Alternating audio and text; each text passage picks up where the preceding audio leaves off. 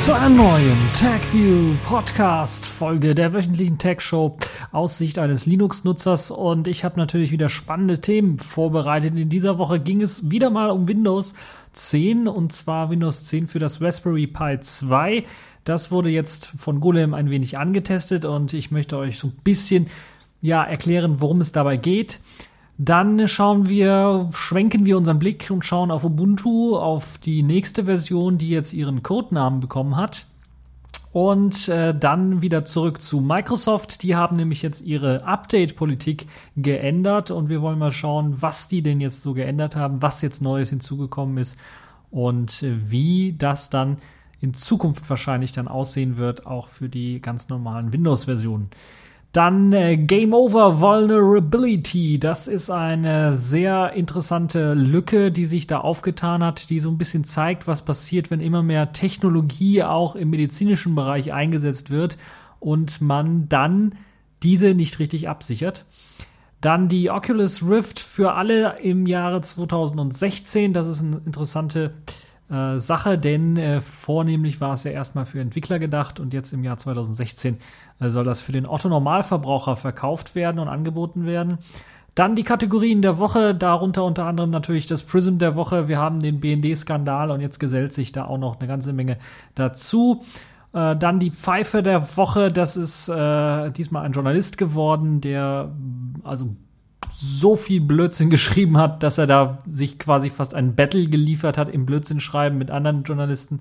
Und äh, deshalb äh, ist er hier als Pfeife der Woche gelistet. Ein wenig Netzpolitik auch nochmal. Es gab nämlich noch ein Update zur äh, Vorratsdatenspeicherung und der Nebenabsprache, die ich schon mal erwähnt habe hier.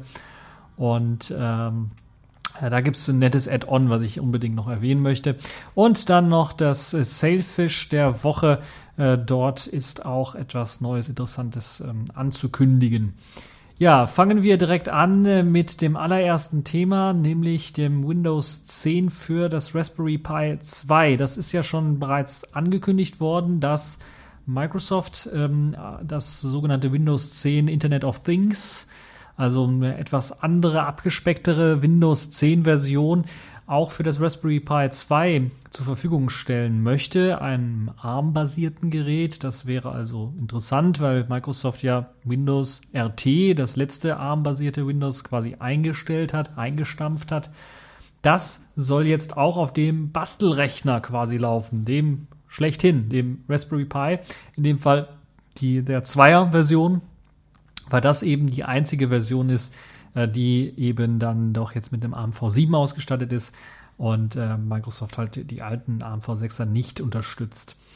Und ja, dieser Raspberry Pi 2 als Bastelrechner bekannt, vor allen Dingen auch dafür, dass man da relativ einfach Linux-Distros draufpacken kann und es ja diese wie Sand am Meer gibt, also speziell äh, Kodi, OpenELEC und äh, weitere Media Center äh, sind da bereits schon als Disk-Images einfach runterladbar, auf eine Micro-SD-Karte packbar und dann einfach davon bootbar. Und dann hat man seinen eigenen kleinen für 35 Euro äh, gekauften äh, Mini-Home-Theater-PC und das ist schon gar nicht mal so schlecht. Und jetzt versucht Microsoft da irgendwie einzusteigen, aber sie versuchen das auf eine andere Art und Weise zu machen. Das zeigt sich auch schon bei der Installation, die ein bisschen aufwendiger ist, weil man nicht einfach so ein normales Image runterladen kann und das dann irgendwie auf die SD-Karte, auf die Micro-SD-Karte DDen kann, sondern man kriegt quasi ein ZIP-Archiv, das man herunterladen muss. Das muss dann erst einmal entpackt werden. Dann befindet sich in dieser entpackten äh, Form auch eine Image-Datei. Die kann allerdings nicht ganz normal geschrieben werden mit einem DD oder sowas, sondern da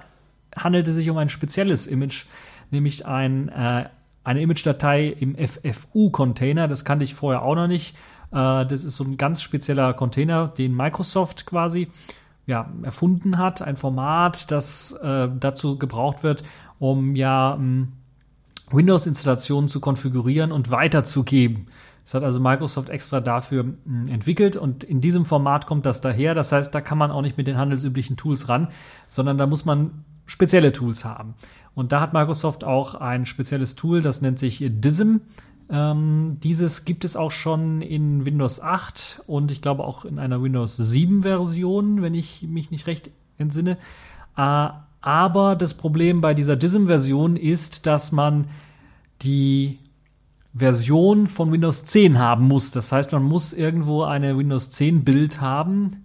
Die liegt bisher als Preview nur vor. Das heißt, man kann nur mit einer Windows 10 Bild im Grunde genommen oder man extrahiert sich die Exe ähm, da heraus, kann man das Ganze äh, dann auch auf eine MicroSD-Karte bannen. Ansonsten gibt es keine andere Möglichkeit und das ist schon ein bisschen ja, aufwendiger, würde ich mal sagen. Für Windows 8 gibt es halt dann die Möglichkeit, dieses DISM-Werkzeug auch äh, nicht nur aus dem Windows 10 Images heraus zu extrahieren, sondern man kann das Ganze auch in dem Windows ADK, äh, das für Windows 10 bereitsteht, das kann man also herunterladen auf der Microsoft-Seite. Ist auch alles wunderbar in dem Golem-Artikel, den ich hier so ein bisschen zitiere oder beschreibe, verlinkt. Da kann man das Ganze runterladen und das lässt sich dann unter Windows 8.1 installieren und dann hat man auch diese DISM-Version und da hat man, äh, muss man sich raussuchen, die ist natürlich nicht verlinkt, ist ein Kommandozeilentool und dann kann man auch das Image äh, draufpacken. Das ist also ein bisschen was aufwendiger. Das alleine zeigt auch schon, dass das so in eine andere Richtung irgendwie geht und das nur für so Windows-Spezialexperten gedacht ist. Ähm, äh, auf dem Raspberry Pi zu benutzen. Wenn man das Programm startet, also das Windows, IoT, Windows 10 IoT startet, äh, ist das sehr interessant, denn äh, ja, man kriegt eine grafische Oberfläche irgendwie geboten. Man hat allerdings ähm, ja nicht das normale Windows irgendwie da, sondern man hat eben eigentlich nur die Möglichkeit dann, wie man es gewohnt ist von einem Server oder sowas per Kommandozeile dann ähm, zu starten und dort Sachen zu verändern. Ähm, die Arbeit direkt eben, also das Interface und Programme und Dateiverwaltung und so weiter und so fort auf dem Raspberry Pi ist eigentlich nicht vorgesehen, sondern man soll das irgendwie remote machen. Da wird auch extra ähm, dazu ähm, eine Web-Oberfläche eingerichtet, worauf man dann nach dem Booten von der Windows 10 IoT-Version auf den Raspberry Pi zugreifen kann also von außen auf den Raspberry Pi per Webadresse zugreifen, weil dann ein Webserver läuft. Das äh, auf dem Raspberry Pi selber kann man nicht sehr viel machen. Man kann zwar die PowerShell eventuell starten und da was rumdoktern, aber das war's dann auch schon. Es gibt auch keinen externen Zugang, also standardmäßig ist SSH oder Telnet nicht äh, aktiviert. Das heißt, man kann da nicht irgendwie drauf direkt zugreifen. Das ist auch schon so ein bisschen ja, wo man sich fragt, also skurril aus meiner Sicht, wo man sich fragt, ja, was ist denn das jetzt? Das ist ja schon sehr, sehr minimalistisch, wo, wie man da eigentlich nur drauf zugreifen kann. Dafür soll allerdings die Oberfläche, die HTTP-Oberfläche, äh, sehr übersichtlich gestaltet sein. Es soll auch eine Möglichkeit geben, auf FTP zuzugreifen, um also auf die Daten auch wirklich dran zu kommen. Äh, dafür ist kein Passwort standardmäßig erforderlich. Ähm, anders als wenn man per PowerShell einen Fernzugriff äh, durchführen möchte, dass man vorher erst einmal freischalten muss. Ähm, per FTP kriegt man dann den vollständigen Zugriff auf die Inhalte der Festplatte oder der, ja, der MicroSD-Karte in dem Fall äh, und hat dann die Möglichkeit, ähm, ja, dann dort sich umzuschauen und Dateien äh, runterzuladen, hochzuladen, solche Geschichten halt eben. Dieses Windows 10 IT, äh, IoT Core System, was da drauf installiert ist, ähnelt so ein bisschen dem äh, Windows Phone Entwicklungspfad. Also die Verzeichnisstruktur, das ähnelt so ein bisschen dem, wenn ihr Windows Phone benutzt, äh, werdet ihr das ähm, dann so ein bisschen wiedererkennen können. Ansonsten gibt es natürlich auch äh, ähm, Referenzen, die man zuweilen findet, beispielsweise auf Cortana oder Miracast oder die Telefonfunktion und so weiter und so fort. Ähm, die Webkonsole soll, also diese, diese Web-Oberfläche soll sehr einfach gehalten sein, soll an die Mächtigkeit doch schon an Systeme rankommen, wie beispielsweise OpenWrt. Ähm, ich selbst habe das jetzt nicht getestet, ich weiß es nicht. Das Einzige, was Golem jetzt hier schreibt im Bericht, ist, dass das Ganze dann doch ziemlich in die CPU reingeht, die CPU sehr stark belastet. Es soll auch, wenn man versucht, auf dem Gerät selber zu arbeiten, was man ja auch irgendwie versuchen kann, äh, ist es fast unmöglich, weil wahrscheinlich keine 3D-Beschleunigung aktiviert ist. Das heißt, selbst der Mauszeiger ruckelt schon, wenn man den versucht zu bewegen. Was die Web-Oberfläche angeht, äh, produziert sie halt auch eine starke CPU-Auslastung von über 90 Prozent. Ähm, Allerdings dann nur, wenn man wirklich interagiert mit diesen ganzen Bedienungselementen und so weiter und so fort. Ansonsten geht es dann auch wieder runter. Trotzdem ist das dann doch schon, ja, würde ich mal sagen, eher noch ein äh, Tool in Entwicklung. So würde ich das Ganze mal behaupten. Ähm, das Interessante, der Raspberry Pi ist ja eigentlich dafür gedacht, für wirklich wenig Geld auch Kindern die Programmierung zu vermitteln und das Entwickeln von Programmen zu vermitteln. Das wird mit der Windows 10 Version für den Raspberry Pi eigentlich komplett untergraben und eigentlich dafür ist es gar nicht gedacht, sondern das kommt mir eher so vor, als ob das so ein abgeknackster, angeknackster Server sein soll, mit dem man irgendwie was machen soll, mit dem man arbeiten soll. Ähm, aber eine Möglichkeit, da wirklich zu programmieren direkt auf dem Gerät hat man nicht. Man kann allerdings mit Visual Studio natürlich, also dem Microsoft äh, Framework für eben äh, die, die, Programmierkunst quasi, hat man die Möglichkeit, dann C-Sharp-Code, Python-Code oder auch JavaScript-Code ähm, zu programmieren und den, der wird dann ähm, auf dem normalen Hostrechner, also nicht auf dem Raspberry Pi, wird er dann programmiert oder soll er programmiert werden und soll dann einfach nur ausgeführt werden auf dem Raspberry Pi. Dann heißt, das heißt, es wird einfach übertragen. Das Programm wird wahrscheinlich auf dem Raspberry Pi kompiliert. Ich bin mir noch gar nicht sicher, ob das dann so sein wird. Und dann hat man die Möglichkeit, äh, die Anwendung dort laufen zu lassen. Das heißt, auf dem Raspberry Pi selber wird nicht programmiert, sondern man programmiert irgendwo anders. Man kann aber auch die ganzen GPIOs vom Raspberry Pi auch ansteuern. Dazu gibt es einige Sachen, die äh, dort äh, gelingen sollen. Aber ähm, da muss noch einiges äh, geändert werden an der API, damit das Ganze dann auch ähm, ohne Probleme wunderbar funktioniert. Das heißt, ähm, ja, für die meisten, die sich so ein Raspberry Pi holen werden oder schon einen haben, ist das im Grunde genommen nichts, weil man halt eben ja, das ist als komplett was anderes als das, was man bei den Linux-Versionen so kennt. Linux-Versionen, da kannst du den ganzen Desktop laufen lassen, da kannst du ein Media Center laufen lassen, solche Geschichten. Und Microsoft macht halt irgendwie was komplett anderes und äh, will wohl eher die Geräte so als Thin Clients laufen lassen. So fühlt sich das so ein bisschen an. Ähm, und das ist ja eine Sache, wo ich sagen würde, okay, da macht erstmal Windows 10 und das hat Golem hier auch wunderbar im Fazit dann äh, auch herausgefunden, keine ist keine Konkurrenz zu den Linux-Distros, die es für den Raspberry Pi 2 gibt. Das kann man so im Endeffekt ganz nüchtern betrachten, sagen. Gut, machen wir mal den Bogen hin zu einer anderen Richtung äh, ein, ein, äh, und schauen uns auf, äh, schauen ein wenig auf Ubuntu und auf die 15.10er Version, die ja dann jetzt im Oktober rauskommen soll diesen Jahres und die äh, Code-Names von Ubuntu waren ja immer schon sehr lustig und man hat ja gemerkt, dass die dann immer raufgezählt worden sind vom Buchstaben her und man war beim letzten Mal bei Vivid und jetzt ist man bei Willy angekommen und zwar soll der Codename Willy Werewolf heißen. Also ich weiß nicht, das klingt irgendwie ein bisschen blöd, weil man kennt es ja, der äh, das äh, ist immer ein Adjektiv vorne und hinten immer ein Tiername. Das sind so die Ubuntu-Codenamen, die man so hat. Und äh, standardmäßig, wenn man von der Version spricht, im Grunde wird einfach nur das Adjektiv verwendet in der Kurzform. Das heißt, man spricht zum Beispiel nicht von Karmic Koala, sondern man spricht von Karmic. Man spricht nicht von Lucid Links, sondern nur von Lucid und so weiter und so fort. Oneric, Precise, Quantal, Raring, Saucy, Trusty, Utopic, Vivid und jetzt auch Willy. Und das weiß ich nicht, ob das nur in unserem Sprachgebrauch sich irgendwie schle schlecht anhört, aber das ist irgendwie, das hört sich nicht nach einer ernstzunehmenden Version an, würde ich mal fast schon sagen. Und äh, genauso wenig ist ja wahrscheinlich auch das geplant, was äh, für diese Version einfließen soll denn es soll wirklich Unity 8 jetzt endlich reinfließen. Es soll das Ganze auf Ubuntu äh, Core, auf Snappy Core basieren, diese neue Version, oder soll zumindest eine Version geben, die eben auf Snappy Core basiert. Und ja, da ist äh, natürlich schon äh, eine Ankündigung, ähm, die äh, ein bisschen aufhorchen lässt, wo man sagt, ähm, ja, das hat vorher mit den Ankündigungen noch nie so richtig geklappt bei Ubuntu. Ob das jetzt klappen wird, wage ich so ein wenig zu bezweifeln.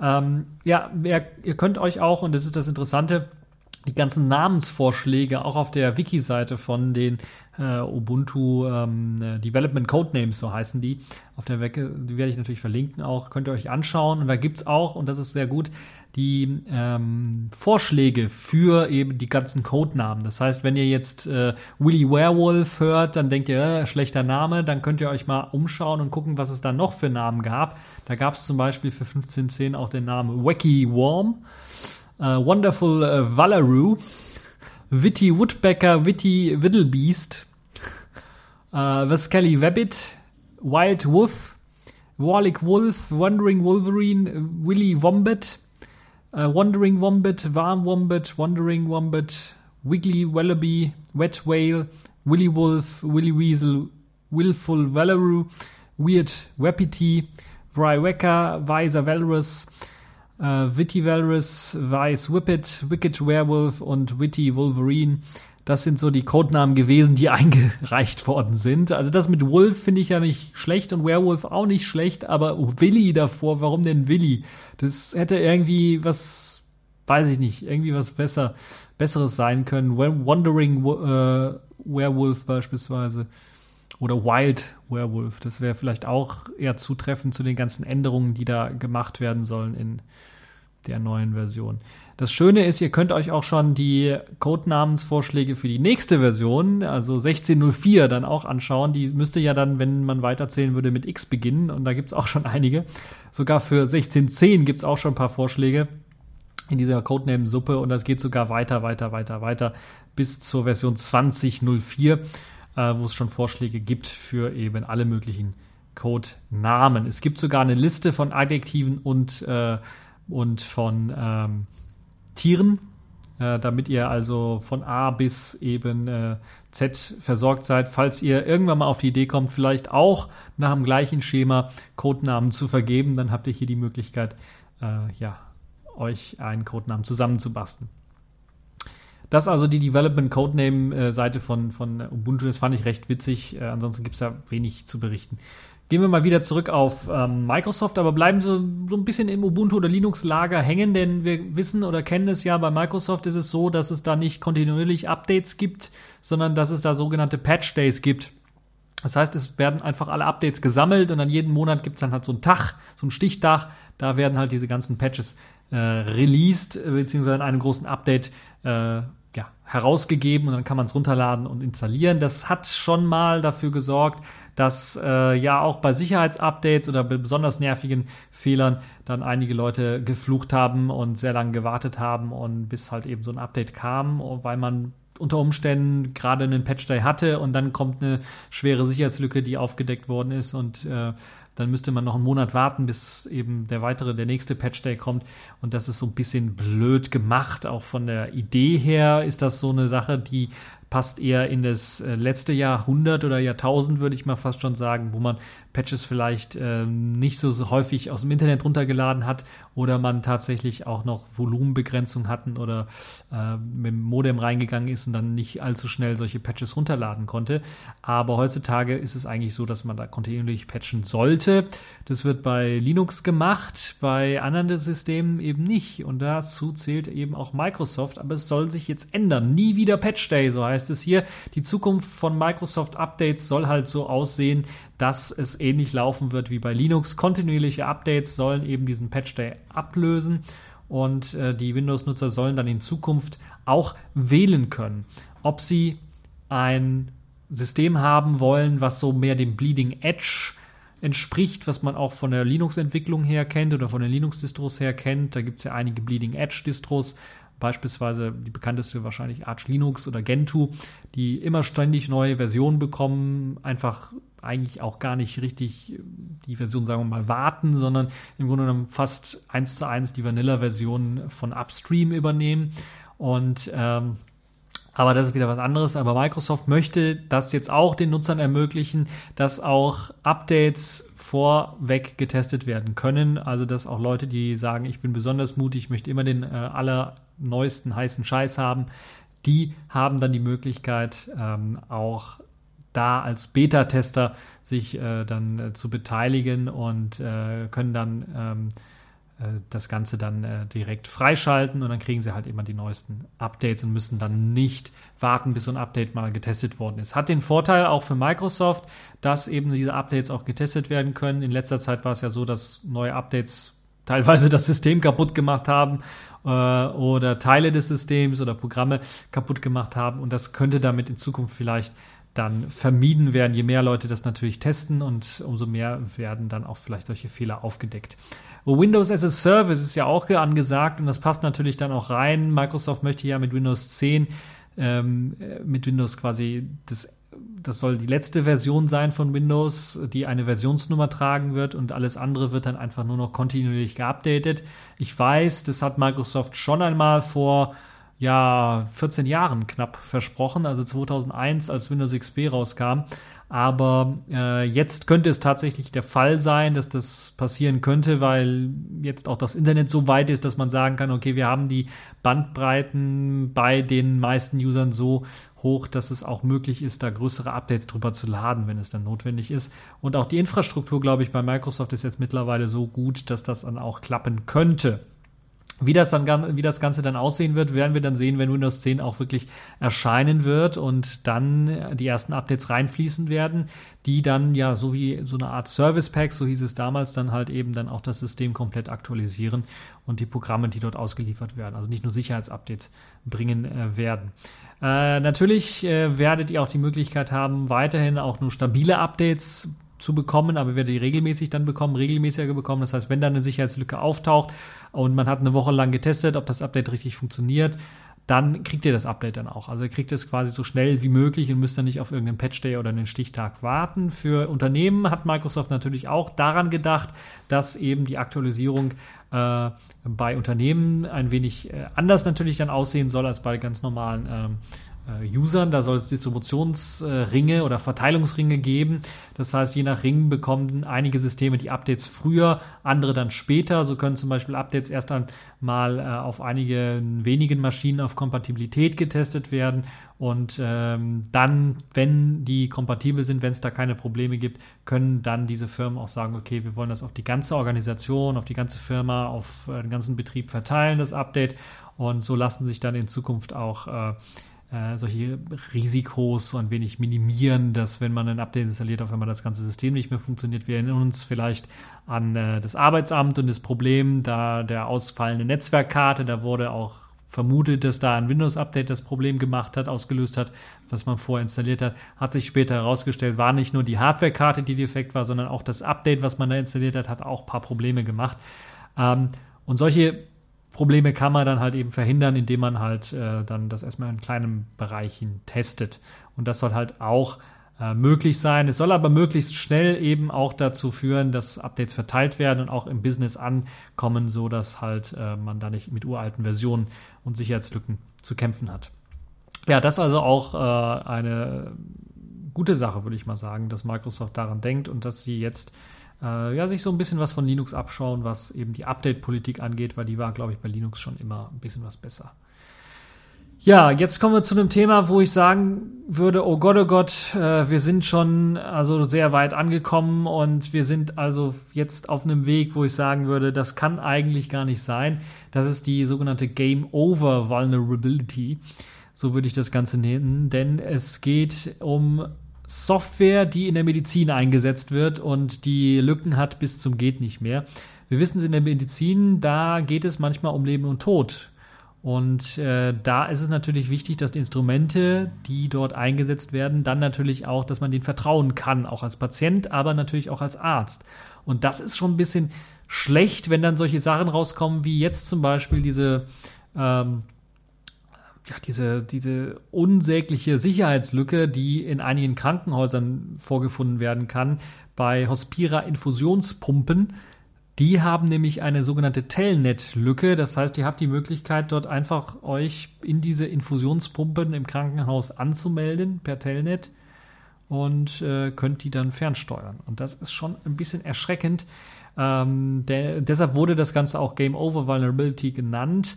Denn vor allen Dingen in den US-Kliniken werden diese Infusionspumpen eingesetzt und die sind halt eben dafür da, nicht nur, ähm, ja, ja, im Grunde genommen nicht nur ja, Infusionen zu spritzen, im Grunde genommen.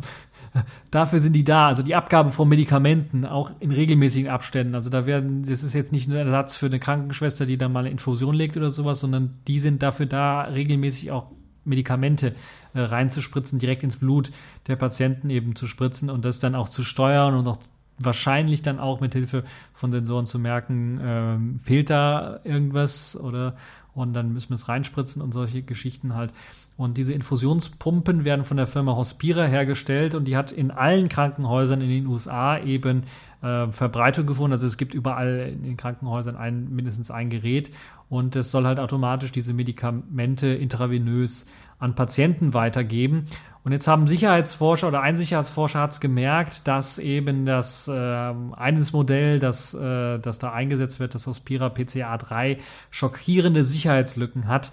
Nämlich man braucht da eigentlich nur, wenn man da wirklich was hacken möchte und böswillig ist, eine Ethernet-Schnittstelle äh, und den Zugang zur Ethernet-Schnittstelle an der Pumpe irgendwo. Und dann kann man ganz einfach das WLAN-Passwort, das WLAN die WLAN-Verschlüsselung oder den Schlüssel auslesen des Krankenhauses, weil die Geräte per WLAN äh, miteinander kommunizieren oder miteinander also gesteuert werden und hat dann die, den Zugriff auf sämtliche Pumpen in diesem Netzwerk und kann die dann übernehmen, weil halt eben äh, im Grunde dort mh, hm, ein äh, Telnet läuft und das läuft auf einem Standardport 23 und man kann halt eben dort hinein, ohne sich anmelden zu müssen und bekommt halt den direkten Root-Zugriff. Und wenn man den direkten Root-Zugriff hat, kann man sich natürlich vorstellen, was man da alles machen kann. Man kann nicht nur eben dann auch wieder die Passwörter auslesen, auslesen eventuell im Krankenhaus von WLAN-Schlüsseln und so weiter und so fort, sondern man hat auch die Möglichkeit dann natürlich die Fernwartung zu machen. Man kann die Pumpe, die Insulinpumpe beispielsweise umstellen. Man hat die Möglichkeit, äh, natürlich die Medikation zu verändern, höhere Werte einzustellen und solche Geschichten alle. Man kann das, die komplette Software umschreiben und eventuell, wenn da ein Display ist, das Display Tetris spielen lassen oder solche Geschichten machen. Das wäre vielleicht harmloser, aber äh, man, da geht's um Leben und Tod. Also da muss man dann bei einigen Medikamenten geht's wirklich und bei einigen Patienten um Leben und Tod. Und wenn man da so eine Sicherheitslücke hat, würde man eigentlich denken, okay, jetzt müsste eigentlich äh, die Firma aufhorchen und sagen, oh Gott, oh Gott, was haben wir denn da gemacht? Das waren, das wollten wir nicht und wir korrigieren das sofort. Aber Hospira als größter Hersteller von solchen intravenös verabschiedeten verabreichten Medikamenten ähm, hat erst einmal abgeblockt und gesagt, sie wollen daran nichts ändern. Das andere Schockierende aus Sicht eines Linux-Nutzers ist, dass das Ganze auch noch auf Linux läuft und äh, Linux-Kernel auf jeden Fall darauf läuft, auf den, ähm, äh, auf den Geräten dort äh, mit einer Busybox-Shell und halt eben auch Telnet offen auf Port 23. Und es kann ja nicht so schwer sein, Port 23 einfach zu schließen. Ähm, äh, wahrscheinlich ist das so eine Hintertür, die für den, oder das ist ja noch nicht mal eine Hintertür, das ist ja eine Scheunentor, was offen ist, aber man muss halt nur wissen, dass es offen ist, wo man gucken muss. Aber in dem Fall ist es wahrscheinlich dafür gemacht worden, dass eben der Softwarehersteller oder der Hersteller selber aus Pira dann Updates machen kann und das möglichst einfach dann auf alle Geräte verteilen kann ohne dass er sich groß einmelden oder einloggen muss. Aber der Nachteil ist natürlich diese Einfachheit der, des Updates ist der Nachteil natürlich, dass das dann jeder machen kann oder jeder darauf zugreifen kann, der weiß, wo er suchen muss. Und das ist schon ein sehr, sehr starkes Stück. Deshalb äh, kann ich da nur sagen, das ist schon, äh, ja, es zeigt, wohin die ganze Reise hingeht, wenn wir immer mehr Technik und Technologien einsetzen. Wir auf den Technologien teilweise sehr angewiesen sind, in dem Fall sogar unser Leben teilweise davon abhängen könnte und wir aber auf die wichtigen Sachen, wie beispielsweise, dass man das Ganze vielleicht auch mal absichert, nicht drauf achtet. Und ja, dass auch die Firmen, die daran arbeiten, nicht darauf achten. Und das kann und darf aus meiner Sicht gar nicht sein. Man könnte das Ganze ja jetzt noch weiterdenken. Ich habe, das steht jetzt zwar nicht im Artikel, aber Herzschrittmacher oder weitere wichtige Dinge, die wir uns einpflanzen oder einpflanzen lassen müssen, um auch überleben zu können oder ähm, ein ordentliches Leben führen zu können, die aus der Ferne hacken, ist auch nicht mehr so in, aus den Sternen gegriffen und ist auch nicht mehr so utopisch oder so äh, dystopisch, würde ich mal fast schon sagen, dass man behaupten kann, das passiert nicht, das geht nicht, das, da, das ist ein, ein Klaumauk, das ist, äh, das hat man, das hat man in schlechten Kinofilmen vielleicht gesehen, das geht aber in der Realität nicht. Das ist gar nicht so weit weg. Und das ist dann doch schon sehr erschreckend, finde ich. Deshalb Obacht dabei und ordentlich Druck auf die Firmen ausüben mit allen möglichen Mitteln. Das mache ich jetzt auch dadurch, dass ich das erwähne dass die solche Sicherheitslücken einfach fixen, dass die auch ein anderes Sicherheitsverständnis bekommen, weil es kann ja nicht sein, dass sowas angeht, dass das bei allen Firmen so, die in dem medizinischen Bereich tätig sind, die dann einfach da die einfach von außen jedem drauf zugreifen lassen. Das darf eigentlich nicht sein. Und das geht nicht nur im medizinischen Bereich, das geht auch in anderen Bereichen. Mir fällt da äh, die Automobilindustrie ein. Da gab es mal, glaube ich, äh, Tesla, die hatten da einfach auch in ihre äh, Autos mit, mit wunderbaren Navigationssystemen und Bordcomputer auch eine Ethernet-Buchse, wo einer seinen Laptop angeschlossen hat und dann äh, ganz einfach auf das Linux, was da läuft, zugreifen konnte, weil das auch schlecht abgesichert war. Das sollte eigentlich auch nicht sein, dass da dann der Kilometerstand beispielsweise manipuliert werden kann, wenn er da digital abgespeichert wird. Solche Geschichten, das dürfte nicht sein. Deshalb müsste man darauf auch achten und das sollte man im medizinischen Bereich besonders tun. Kommen wir zu einem nächsten sehr interessanten, auch fast schon an Hightech und äh, hier doch eher utopisch, also einer positiven Zukunftsvision orientierten äh, Hardware-Stück. Das nennt sich Oculus Rift. Ist nichts Neues, würde ich jetzt sagen. Das ist diese Virtual Reality Brille, die kennt man schon, die hat man teilweise auch schon antesten können auf diversen Messen. Äh, ist das immer so ein Publikumsmagnet, wo sich Leute dann äh, diese Oculus Rift Brille an, äh, aufsetzen und dann durch eine virtuelle Realität spazieren oder äh, gefahren werden auf einer Achterbahn oder sowas. Das ist auch immer lustig äh, zu sehen, wie die Leute dann reagieren. Ähm, und vielleicht auch selber eine sehr interessante Erfahrung, das mal zu erleben.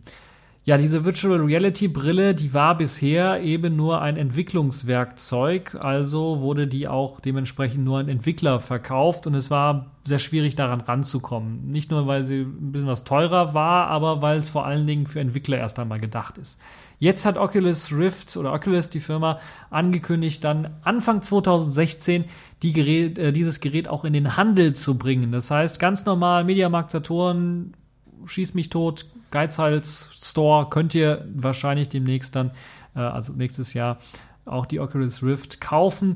Ganz einfach äh, dort äh, im, im, ganz normalen äh, Handel kaufen. Das heißt, es wird auch nicht für Nicht-Entwickler, für den Otto-Normalverbraucher dann äh, verkauft werden und äh, soll dann oder wird wahrscheinlich dann der Version 2 entsprechen, gehe ich mal von aus. Vielleicht auch eine neueren Version äh, oder Iteration der Version 2. Und also Developer Kit 2, DK2, so heißt ja das aktuelle Modell, was es da gibt. Und äh, es gibt noch keinen Preis, der dafür feststeht, aber man kann davon ausgehen, dass das Ganze natürlich auch in wesentlich was äh, erschwinglich sein soll. Das heißt, es wird wahrscheinlich so äh, äh auch mit der Konkurrenz äh, der Smartphone Virtual Reality Brillen dann wahrscheinlich äh, mithalten wollen. Und da bin ich echt mal gespannt, ähm, wie das kosten wird. Ähm, also ich schätze mal 200, 300, vielleicht 500 bis 500 Euro könnte ich mir dann durchaus vorstellen. Kommt drauf an, was dann noch ausgeliefert wird. Vielleicht wird es direkt mit dem Spiel ausgeliefert. Äh, gibt es einen Gang-Controller oder gibt es da andere Peripheriegeräte, um äh, da direkt äh, das, das äh, ausprobieren zu können. Das soll ja jetzt für Otto-Normalverbraucher sein. Aber sehr interessant für die Leute, die auf die Oculus Rift gewartet haben, die mal zu Hause zu benutzen und jetzt keine Entwickler sind direkt. Ja, dann sind wir quasi mit den äh, Themen für diese Woche, mit den News im Grunde genommen am Ende und machen jetzt äh, die Kategorien der Woche. Accepted. Connecting. Complete. System activated. All systems operational.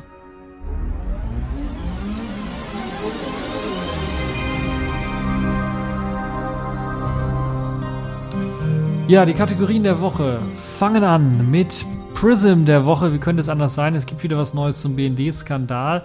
Und da ist jetzt rausgekommen, dass die Bundesregierung davon wusste, das wissen wir jetzt auch, dass die davon wusste, dass eben die äh, NSA spioniert hat mithilfe des BNDs bis ins Jahr 2013 und sogar vielleicht darüber hinaus. Aber jetzt hat die Bundesregierung das auch zugegeben. Intern hat das Kanzleramt eingestanden, dass die NSA bis mindestens 2013 versucht hat, deutsche und europäische Einrichtungen auszuspionieren. Das hat zumindest das ZDF-Magazin Frontal 21 berichtet.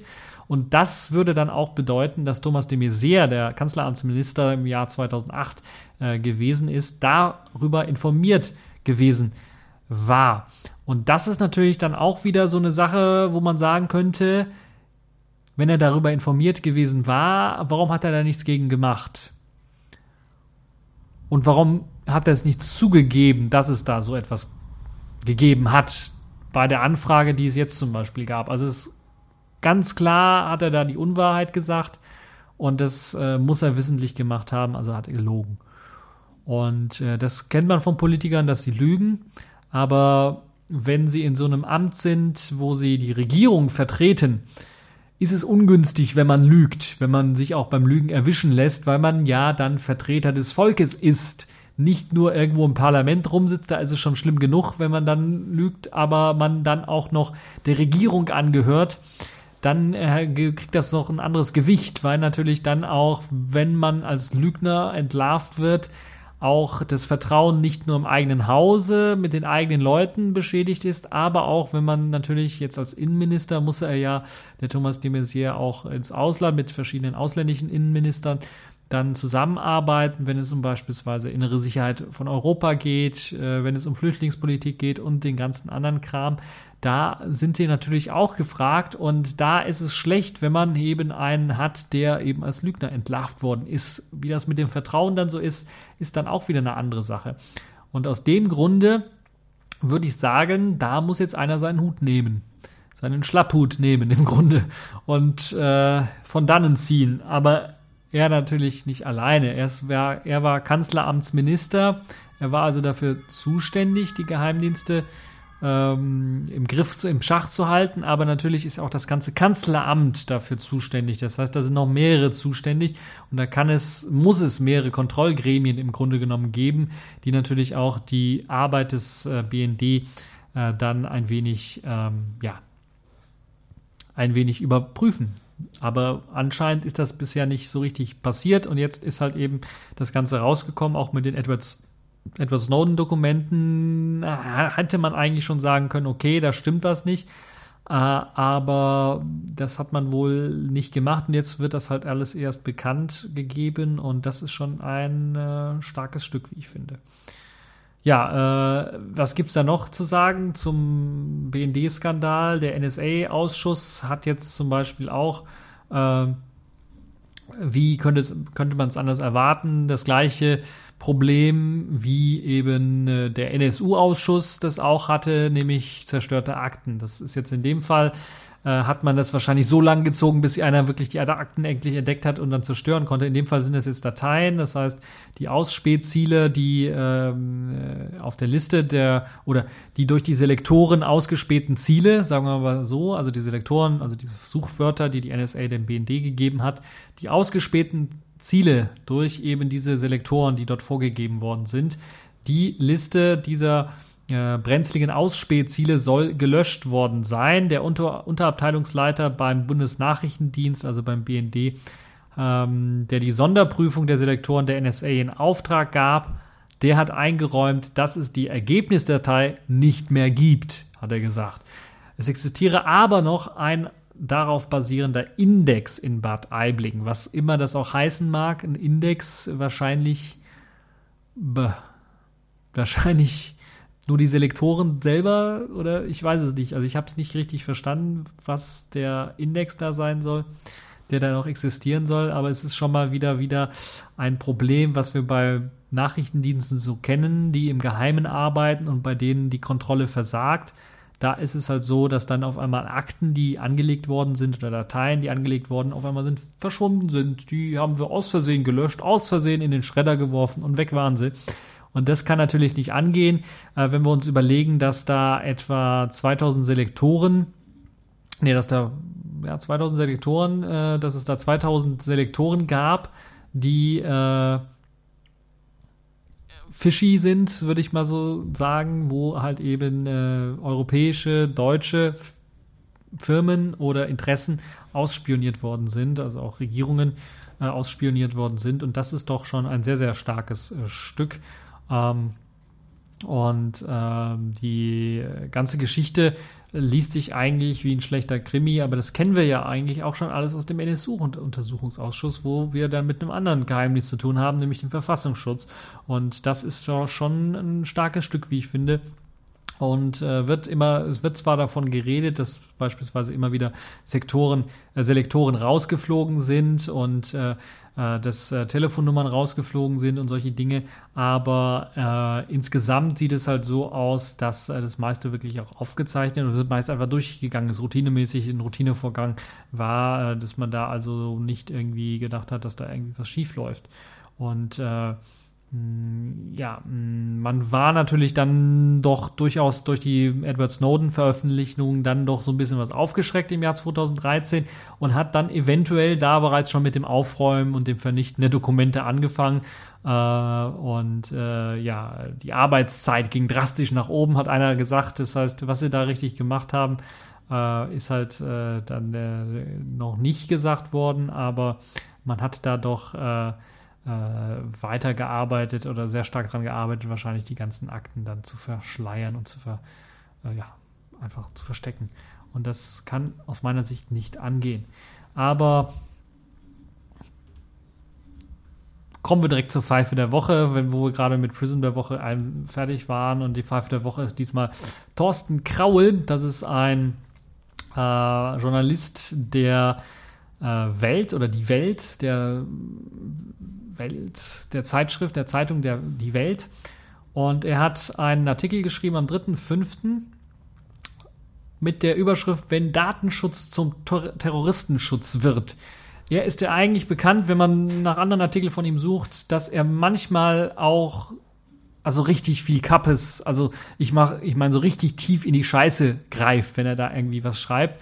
Und äh, ich würde natürlich nicht mal sagen kontrovers, sondern einfach blöd und dumm und dämlich argumentiert. Und in dem Fall hat er sich äh, wahrscheinlich in so einem kleinen Presserennen, wer schreibt den ekelhaftesten Kommentar, da war, glaube ich, die Zeit noch mit im Spiel und jetzt eben auch die Welt, hat er, glaube ich, den Vogel abgeschlossen mit, äh, der, mit dem Kommentar, wenn Datenschutz zum Terroristenschutz wird. Und da geht es halt eben, äh, zum einen natürlich äh, fängt er an eben mit dem, äh, mit den, äh, ja, den, den, den, äh, hm, ja, Terroristen kann man nicht sagen, die potenziellen Terroristen, diesem Pärchen, das da in Oberursel festgenommen worden ist, weil sie halt eben zu viel äh, hier Sprengstoff, ähnliches, äh, für den Sprengstoff mögliches Material zusammen gekauft haben. Und ähm, ja, das ist halt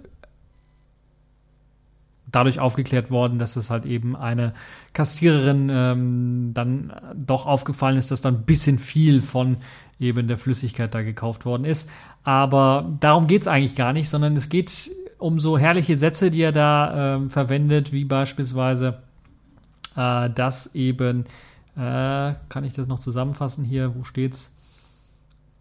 Dass man mehr Angst hat um das Privatsein, um die Privatsphäre hat, als um die Mitmenschen. Das heißt, dass wenn man im Grunde genommen äh, für Privatsphäre einsetzt, muss man damit rechnen, dass man Mitmenschen tötet oder dass man sie potenziell auf die Tötungsliste setzt und dass man äh, dann natürlich, äh, so wird das hier auch drastisch beschrieben, äh, wird, äh, dass man äh, dann natürlich, wenn man gegen Vorratsdatenspeicherung beispielsweise ist, man äh, dann halt eben äh, ähm, ehrlich sagen sei, äh, ehrlich sagen sei, äh, sagen soll, für meine Freiheit müssen notfalls andere sterben. Das ist so das Fazit, was er hier äh, beschrieben hat. Und das ist natürlich also kompletter Murks und ist, man denkt sich immer, es gibt eigentlich keinen blöderen als die Politiker, wie beispielsweise Oettinger, den wir das letzte Mal hatten, oder äh, UL und so weiter, wenn die da jedes Mal von Vorratsdatenspeicherung reden und den ganzen Blödsinn. Und dann kommt jetzt hier so ein Journalist daher, der das wirklich noch blöder verpacken kann und der das dann auch einfach so frei schreibt, ohne dass er da unter dem Druck als Politiker stehen würde, dann vielleicht mal political correct irgendwie was zu schreiben. Schreibt er einfach gerade, was in, in seinem Kopf äh, vorgeht. Und ich frage mich, wie der Mann eigentlich Chefkommentator werden kann für die Welt äh, wie man überhaupt einen, dem einen Job geben kann mit den Ansichten, die zutiefst grundgesetzwidrig sind, die äh, zutiefst demokratiefeindlich sind, die zutiefst perfide und pervers sind, wenn man Freiheit gegen eben komplett gegen ähm, Sicherheit ausspielt und hier auch im Grunde genommen indirekt kann man es zwischen den Zeilen liest, zwischen, äh, zwischen den Zeilen lesen, dass man wirklich dieses Supergrundrecht, was Friedrich einmal angewendet hat, äh, gesagt hat oder in, ins Spiel gebracht hat, wo man sagen müsste, da hat er eigentlich schon den Vogel abgeschossen mit, dass man dem zustimmt als Journalist. Das ist eigentlich unglaublich, wie ich finde. Und da kann ich also wirklich nicht mehr viel sagen zu. Und deshalb würde ich äh, sagen, schaut euch den Artikel selber an und sitzt dann mit einem offenen Mund sprachlos davor. Äh, äh, Kommentare kann man da leider nicht abgeben. Äh, ah doch, Kommentare, die sind nur ausgeblendet, die Kommentare. Man kann auch Kommentare äh, dazu abgeben. Und äh, könnt ihr natürlich, würde ich euch auf jeden Fall auch empfehlen, da mal euren Kommentar zu posten. Aus meiner Sicht hat der Kommentator da, also er sollte gefeuert werden. aus meiner Sicht würde ich mal sagen, nicht weil er seine Meinung da irgendwie äußert, äh, sondern weil sowas eigentlich nicht in die Zeitung gehört. So eine zutiefst grundgesetzwidrige, zutiefst menschenverachtende äh, und äh, aufs, aufs, auf die Spitze getriebene Schwarz-Weiß-Bildung äh, der Welt. Das hat nichts bei der Presse zu suchen. Das ist zu extrem und zu dämlich. Einfach zu extrem dämlich. So kann man es, glaube ich, am besten zusammenfassen.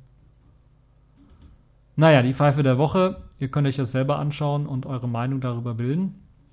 Kommen wir zur Netzpolitik der Woche. Die Vorratsdatenspeicherung und die Nebenabsprache dazu oder Nebenabrede dazu zur Vorratsdatenspeicherung. Da ging es ja darum, habe ich ja bereits schon in der letzten Woche erwähnt, äh, oder in der vorletzten Woche auch schon erwähnt, dass eben diese Nebenabrede irgendwie existieren soll, dass eben die mm, Behörden auf die Bestandsdaten weiterhin zugreifen können sollen, auch mit Hilfe der Vorratsdaten, die gespeichert werden, ohne einen richterlichen ähm, äh, einen richterlich, richterlichen äh, Beschluss dafür zu haben oder eine Erlaubnis vom Richter zu haben.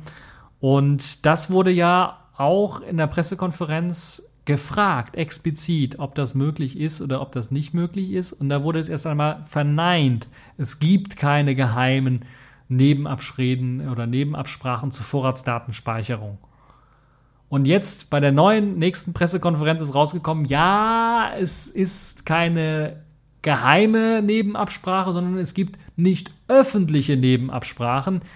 Was der Unterschied da sein soll, ist natürlich mir schleierhaft, aber es zeigt, wie sie sich versuchen zu winden und da irgendwie rauszumogeln aus dem Ganzen, weil natürlich jetzt da wahrscheinlich wahnsinnig richtig vorbereitet dann doch noch gelesen hat, ah, da gibt's ja diese Nebenabsprache, wo drin steht, dass man Bestandsdaten da irgendwie auch von den Vorratsdaten herausholen kann oder aus den Vorratsdaten benutzen kann und man keinen richterlichen Beschluss hat. Und das war im Grunde genommen auch die Frage, die ja auch in der vor vorherigen äh, Bundespressekonferenz dann gefragt worden ist. Nicht öffentlich ist ja nicht gleich geheim, hat man jetzt gesagt. Und das ist natürlich doch schon ein sehr, sehr starkes äh, Stück, äh, wie ich finde.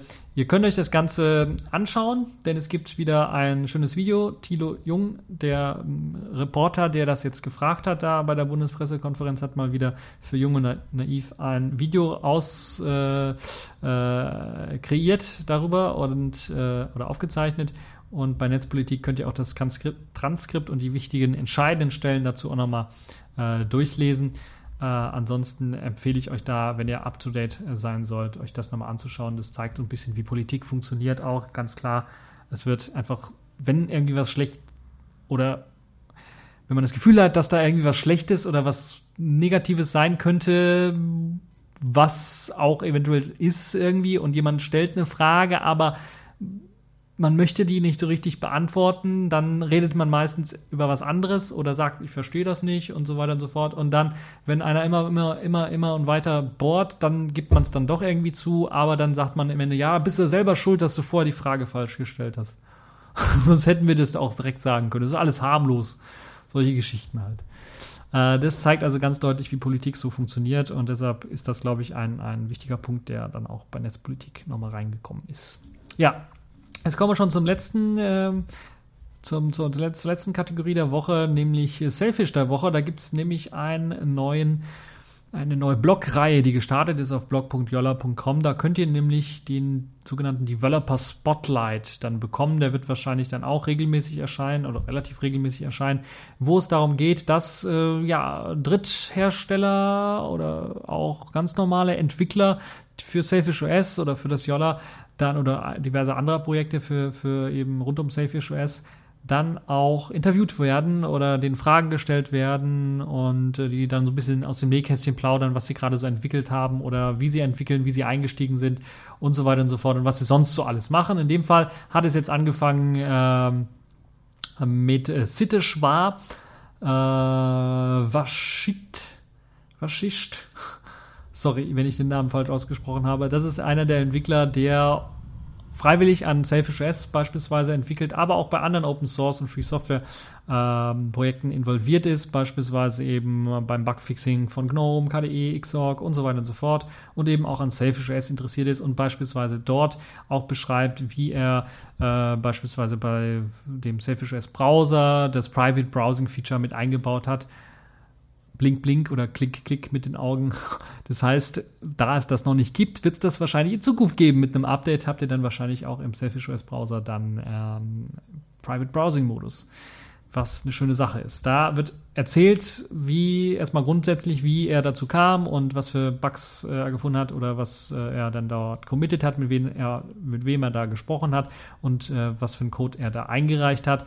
Ähm, dann gibt es natürlich auch sehr schön äh, die äh, Quellen oder das, was sehr wichtig war, um überhaupt an einem Self-Browser was zu entwickeln, ist ja Open Source, kann man wunderbar schön entwickeln, aber um da irgendwie in den Code einzusteigen, was waren so die Hilfsquellen, die er gesucht oder gefunden hat, äh, die er benutzt hat, um eben äh, den Browser besser und stärker erweitern zu können. Unter anderem die Gecko-Dokumentation beispielsweise, weil Selfish OS Browser, der setzt natürlich auf äh, die Gecko-Engine von Mozilla auf.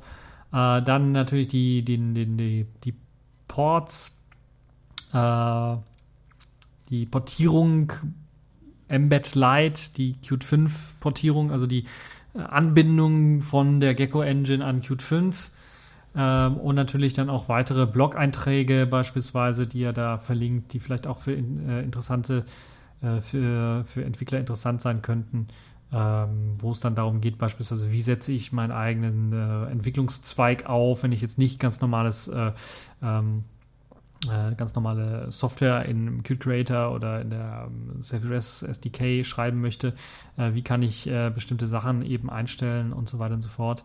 Äh, das ist äh, wunderbar auch äh, in, in, einem Blog-Eintrag zu sehen und natürlich auch Code selber, den man einsehen kann zum Self-Address Browser selber. Und geht natürlich auch noch weiter hier. Was gibt es noch für weitere Projekte, wo er jetzt involviert ist, was er da so macht? Safe Address Porters beispielsweise oder Tweetian hat er auch mitgemacht, hat an, an Nexus 5 Port ein wenig mitgearbeitet, solche Geschichten halt. Und äh, er gibt auch ein bisschen Tipps, äh, was man machen kann, wenn man bei Selfish Air selber auch mitmachen möchte, was so die Anlaufstellen sind, was sollte man machen.